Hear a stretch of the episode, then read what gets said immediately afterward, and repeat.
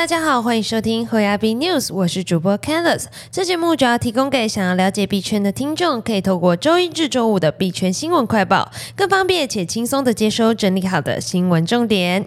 今天是十一月二十四号，天气阵雨。现在进入新闻快报。首先，我们进入第一则新闻：纽约成为全美首州，POW 挖矿限制令正式生效。纽约州长 Kathy Hochul 二十二日签署为期两年的挖矿限制令，让纽约州成为全美首个限制加密货币挖矿的州。他表示，这是保护环境的必要之举，同时也将确保纽约作为金融创新中心的地位。由于工作量证明 POW 机制需要消耗大量能源让这些挖矿设备运作，加之全球正在努力减少碳排放，POW 挖矿的能源消耗已成为各国当局的关注焦点。纽约的挖矿限制。令是立即生效的，针对用于 POW 加密货币挖矿的化石燃料发电厂，将暂停发放新的和续期的空气许可证，并不会影响现有的挖矿业务。禁令实施期间，纽约州也将持续评估挖矿活动对生态环环境所造成的影响。今年六月，纽约州参议院以三十六票赞成、二七票反对的票数通过这项挖矿限制令，以减少消耗化石燃料和挖矿活动对环境造成影响。对此，以太坊共同创办人 V 神就曾反对政府禁止 POW 挖矿。他表示，政府没有权利决定哪些应用程式用电与否。更好的解决方案是直接实施碳定价，并将部分收入用于补偿低收入用户。接下来看下一则新闻，以太坊回应上海升级时间，表示 ETH 指押提款不会延后，维持预计六到十二个月。据 CoinDex 报道，近日 FTX 暴雷引起市场巨变，社群担忧正进一步扩大。不少以太坊质押者希望尽早把 ETH 取回去，但以太坊基金会的上海升级时间表详细日期却在这周悄悄拿下了，仅说明上海升级可能发生在二零二三年的某个时刻。以太坊基金会的核心开发者 Tim Beckle 在访问中回应，上海升级最初的预测是六到十二个月之后，这是以太坊升级间的历史平均时间。我看不。出为什么这次升级会需要更久？我们可以说得出主网部署大概会落在什么时候？以太坊开发者表示，质押提款一直是上海升级的优先达成目标。核心开发者从未对撤回提款功能有什么共识。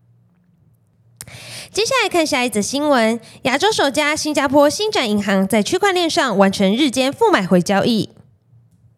根据新加坡新展银行发布的新闻稿，该银行宣布成为亚洲首家在摩根大通的数位资产交易平台 Onyx Digital Asset 上完成日间负买回交易的银行。Onyx Digital Assets 是摩根大通旗下区块链部门。Onyx 所创建基于区块链的网络，支援即时结算以及数小时内的交易期限，代替目前行业常态的一到两个工作日。根据 CoinDex 报道，Onyx Digital Assets 利用代币在固定收益市场进行短期交易，使投资人能在数小时期间借出资产，而无需该资产实际离开资产负债表。自2020年推出以来，已经有超过三千亿美元的日间负买回交易在 On 上进行。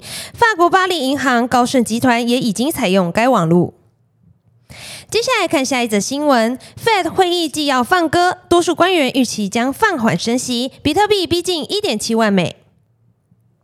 美国联准会二四日清晨三点公布十一月会议纪要，显示绝大多数与会官员都预期较慢的升息步调可能很快将到来。尽管他们也承认，在对抗通膨上似乎没有明显进展。会议纪要写道，部分官员表示，升息放缓可能有助于降低金融体系的风险，但其他一些官员则指出，放缓升息步调应等到出现通膨压力正在明显消退的更具体迹象。另外值得注意的是，多位官员警告，明年最终利率可能会。略高于目前预期的水准。基本上，该份会议纪要与官员近期释出的态度相符。市场部分预期，Fed 在十一月第四度升息三码后，有望在十二月将升息幅度降至两码。随着放缓升息的可能性越来越高，推动美股四大指数二三日齐扬。对利率较敏感的两年期美债直利率也一度跌至四点四八 percent 下方，美元指数同步走软。不过，在加密货币市场方面，以往波动性通常会大于美股的比特币就显得相对平静。在范公布会议纪要后，虽一度上涨，但涨势无以为继。直到二十四日早上十点左右，才突破二三日晚间前高，一度来到一万六千七百九十八美元。今天的新闻快报就到这边结束了。若听众有任何国内外新闻或消息，希望我们帮忙阅读，可以在下方留言分享。感谢你收听今天的侯亚斌 news，我是 Candice，我们明天空中再见，拜拜。